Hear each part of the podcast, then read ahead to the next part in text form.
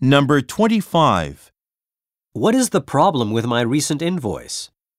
A. Sure, but the issue was corrected. B. Pamela noticed a minor error. C.